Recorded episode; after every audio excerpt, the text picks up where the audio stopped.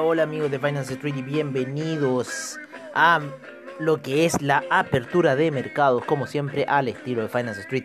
Hemos estado trabajando mucho durante el fin de semana, no se imaginan cómo nos pueden ver en Instagram, en lo que es Finance Street, ¿no es cierto? Nos pueden ver en YouTube, en el Finance Street Channel donde estamos analizando el criptomercado, un poco las bajadas, alzas que han ocurrido durante este fin de semana y el alza importante que se ha generado hoy, pero ya por un dato que veníamos sabiendo y que lo hicimos también en nuestro grupo los Cryptomaniacs, ¿no es cierto? Así que si te quieres unir a los Cryptomaniacs, eh, métete a nuestra página web eh, www.finance-street.webnode.cl contáctanos, dinos, eh, mándanos un mensaje, dinos, ¿sabes qué? Me quiero eh, meter al grupo de WhatsApp de ustedes, aquí les mando mi teléfono y eh, revisaremos el correo para inscribirte a ese grupo de WhatsApp. Em, así que voy a empezar también a separar los WhatsApp si me empiezan a llegar WhatsApp desde contacto ahí en la página web. Em, estamos en Instagram, estamos en YouTube, Finance Street Channel, estamos en Spotify, Radio Public, Google Podcasts, eh, Anchor, estamos en, ¿cómo se llama? Breaker, Overcast, en, en, Twitter estamos, em, y en donde más nos falta Telegram todavía atacar ahí, ver lo que podríamos hacer en Telegram. Pero por ahora estamos viendo un poco el inicio de la apertura de mercado, ¿no es cierto? Los futuros que van ligeramente alcista para lo que es el Dow Jones, que estaba cayendo al principio bastante fuerte. El Nasdaq también estaba cayendo. Eh, no, perdón, el SIP estaba cayendo también, van un 0.03, 0.06% el SIP 0,18% el Nasdaq hasta esta hora de la noche y el Russell 2000 0.06%. Se viene una semana cargadísima de datos, eh, empezando yo diría que el día martes. El martes se venía una situación importante que déjenme retroceder. Era que teníamos tenemos los retail sales el día martes. Se espera menos 0 menos 0.8%. Yo creo que va a ser más alto el retail sales, así que ahí podría hacer saltar el índice. El core retail sales también se espera un 0.4%. Yo también creo que va a ser alto el core retail sales el día martes.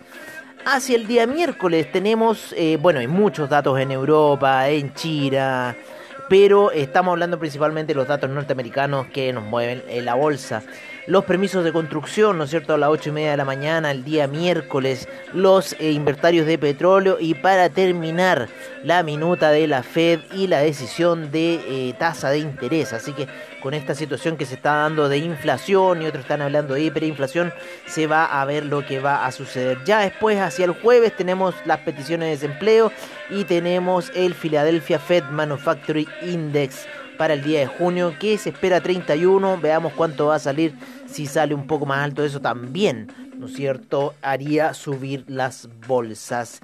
Y ya después, para cerrar la semana, ya estaría algo más tranquilo, algunas algunas cosas ahí, pero el día martes al jueves vamos a estar lleno de datos, invadido de datos. Así que vamos a seguir viendo los futuros a esta hora de la noche.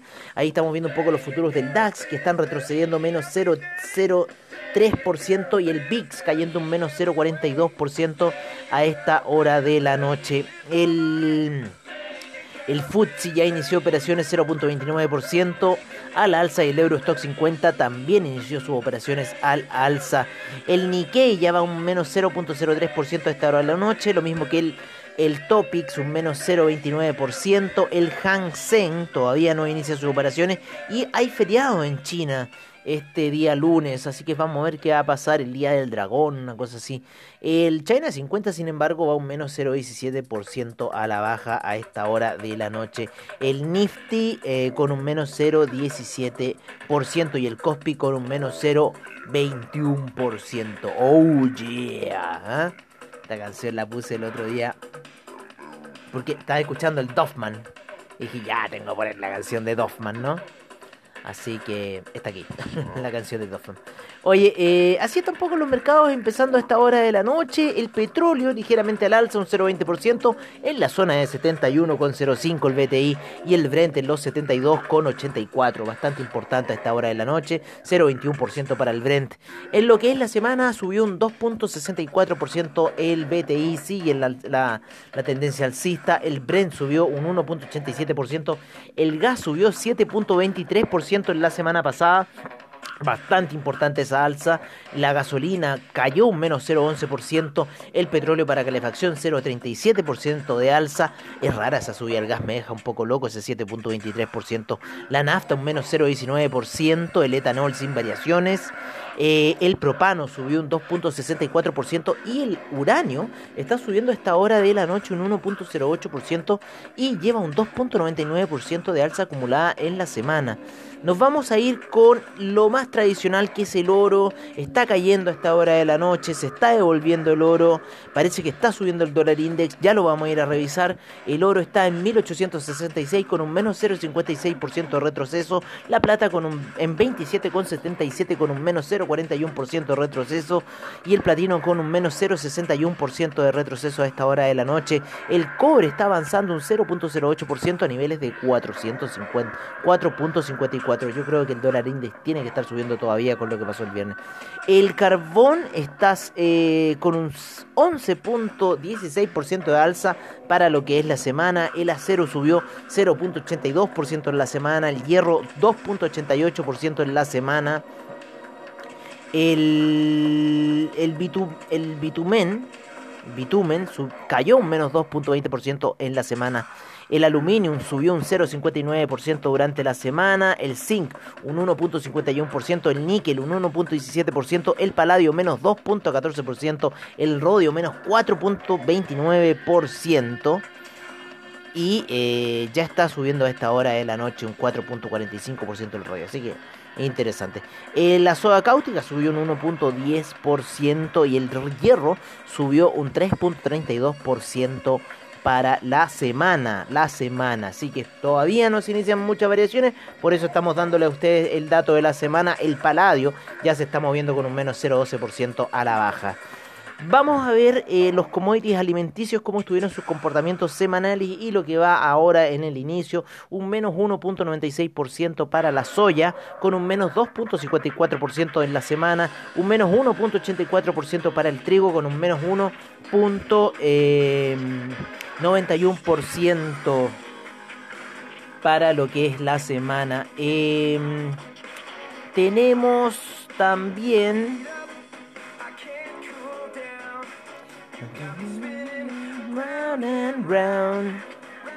el arroz cayó un menos 3.08% y está subiendo en la semana y está subiendo un 0.39% ahora a esta hora de la noche.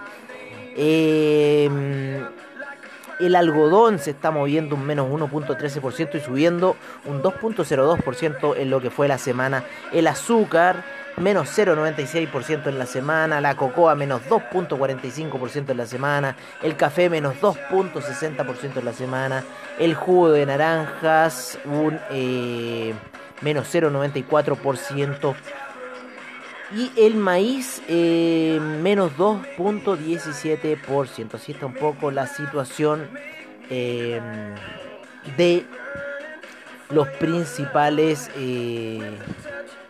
commodities alimenticios. Menos 2.17% dije el maíz, con un menos 2.89% de caída a esta hora de la noche. Así que sigue cayendo el maíz, siguen cayendo los commodities alimenticios. Vamos a revisar un poco las divisas para ver lo que está pasando en ese mundo y vamos a ver inmediatamente el dólar index que sigue subiendo a 90,57. Bastante fuerte estado el alza del dólar index, con lo cual el euro sigue cayendo a niveles de 1,209, la libra en 1,411, el dólar australiano 0.769, el neozelandés 0.713. Mucho movimiento en las divisas a esta hora, 109,78 para el yen, 6,39 para el yuan, el franco suizo en 0.898, el dólar canadiense en 1,216 y el peso mexicano en 19,88. Se sigue apreciando el dólar canadiense, ¿no es cierto?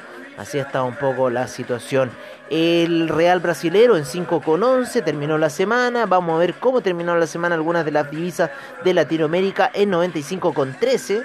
¿No es cierto? Eh, el peso colombiano en 3.652, el peso chileno en 721,50, que podría tener un salto mayor durante el inicio de la jornada. El peso peruano en 3,88. Así que así estado un poco la situación eh, a nivel de divisas, de commodities y de mercados, a esta hora de inicio, a esta hora de apertura de mercados, como siempre en nuestro estilo que nos caracteriza de Finance Street. Estamos generando cantidad de información, especialmente en el ámbito cripto, estamos generando mucha información, como les digo, tenemos ese grupo de WhatsApp, los Cryptomaniacs, estamos dando muy buenas señales, hoy día fue muy buena señal la que di, así que no se la pueden perder. Bueno, tienen que meterse también a Telegram, tienen que investigar, ¿no es cierto?, qué es lo que hacemos a diario nosotros acá en Finance Street no estamos dando esas compras así que ya compren, que ya vendan, que ya compren, no, no. Eh, queremos dar compras y ventas lo más acertadas posible. Así que eh, vamos a hacer esto acá. Vamos a poner aquí.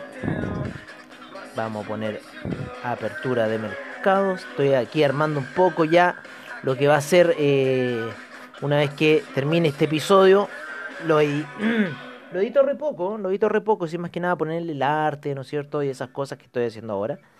Em, y eso, nos vamos a ir ya con el criptomercado. Déjenme buscar la foto que estoy, que necesito acá poner. Hoy de partida también agradecerle a todos ustedes su audiencia. Sin ustedes, en realidad, esto no podría ser este proyecto de Finance Street. Más de 6.000, 6.000 eh, reproducciones que hemos tenido. Así que es impactante lo que estamos haciendo. Ya llevamos más de un año. Partimos el 28 de mayo del 2020 y ya llevamos nuestro primer año de vida con más de 6.800 reproducciones. Así que agradecido a todos ustedes como siempre. Eh, y bueno, eh, tratamos de darle el mejor contenido posible. Como también ustedes saben que nosotros estamos en el criptomercado desde hace tiempo transmitiendo, no es algo nuevo para nosotros. Empezamos Finance Street y empezamos transmitiendo criptomercado. Y por lo menos en CoinGecko tenemos 7.878 monedas, 475 exchanges, 1.692.000 millones, con lo cual hubo un incremento de un 6.9% en el mercado del altcoin 122 mil millones en volumen transado. La predominancia de, Bitcoin ha subido a 43.7% y la de Ethereum en 17.3%. Y aunque ustedes no lo crean a esta hora de la noche, el Ethereum Gas se encuentra en 9 GWay, por ende transacciones muy muy bajas, con lo cual todavía me sigue dando esa mala espina, ¿no es cierto?, de lo que va a pasar de que esto todavía se puede seguir cayendo. Así que vamos a ver un poco las primeras 15 eh, criptoactivos, más o menos eh, las principales que son, con el Bitcoin en 39.464, el Ethereum en 2.530, ya a esta hora de la noche, buena subida que se pegó, estaba por debajo de esta zona, vuelve a recuperar esa zona el, el Ethereum. Claro, está un poco adelantado, está un poco adelantado. Yo yo, yo, miren, me voy a ir más por las cotizaciones de CoinMarketCap. En este minuto las de CoinMarketCap están mucho más certeras que, eh, que las de, ¿cómo se llama? Las de CoinGecko. Las de CoinGecko me han desilusionado un poco las cotizaciones. Así que vamos a cargar la página de CoinMarketCap, está un poco lenta. Suele suceder. Suele suceder. El internet está. Está molestoso el internet, ¿no? está. No está buena onda. Ahí nos dice que tuvimos problemas. Ahí conectó la página por fin. Ven que se nos cayó un poco. Ya, vamos a volver a las cotizaciones. Tenemos al Bitcoin en 39.741. con esa fuerte alza el día de hoy. Que hubo un pump. O sea, hoy día se habló de un pump. Yo se los dije al grupo eh, y pampearon más o menos a la hora que fue predicho. Unos minutitos antes sí, se adelantaron un poco, pero el pump fue bastante fuerte. Por lo menos unos 2.000 dólares alcanzaron a sacar la gente que se subió a los 37.000. El Bitcoin en 39.380 78, ya a esta hora de la noche. El Ethereum en 2501. Me gusta la página de CoinMarketCap porque muestra bastante bien la situación. 0.99, con lo cual está diciendo que el, el criptomercado podría generar un retroceso. Ha llegado a niveles claves, ¿no es cierto? El criptomercado en esa media de 200 periodos en gráficos de una hora. En muchas gráficas se ha repetido la situación. Así que hay que tener ojo con esa resistencia. Yo le voy a tener un ojo y vamos a ver qué situación vamos a tomar. En este minuto nos encontramos Todavía yo sigo por la postura bajista, aunque las velas daily están haciendo otras cosas, podríamos ir a buscar quizás niveles mayores, pero para futuros retrocesos. Así que hay que estar muy alertas con lo que puede pasar. El Binance Coin 365,07, Cardano en 1,55, el Dogecoin en 0.323, el Ripple en 0.878, el USD Coin en 99 centavos, Polkadot 21,99, Uniswap 23,02, Bitcoin Cash en 614,68, Litecoin 170,09, ya llegó a los 170. Eh, yo no creía que iba a llegar a esta zona, pero el pump de hoy día arrastró a altcoins y también a Bitcoin. Ah, subió casi eh, casi más, más de 100 mil millones subieron, casi más de 100 mil millones ya pampearon, así que fue harto el pump. Em, ya cae el Litecoin a 169,90, Solana 38,64 y el Chainlink en 23,32. Así están un poco las principales 14 criptodivisas. Llegamos hasta el Chainlink porque el Binance USD está en el número 15 y es un stablecoin, así que pero está ahí en la zona de 0.99, con lo cual quiere decir que podríamos estar en una venta, estamos en una zona de lateralización, vamos a estar así, hemos estado esperando muchas lateralizaciones como ocurrió la semana pasada, así que no se entusiasmen, ya eh, estamos en este punto, vamos a lateralizar y vamos a ver qué va a suceder, así que les, les pido mucha precaución en lo que está ocurriendo, esto está barriendo gente, están quedando CPC en el camino y según eh, lo que yo les mostraba al grupo, que era el tema de, em, de cómo se llama, de la psicología, de la psicología de esta situación, que les voy a decir inmediatamente cómo se llama la, la, la, la situación. Se llama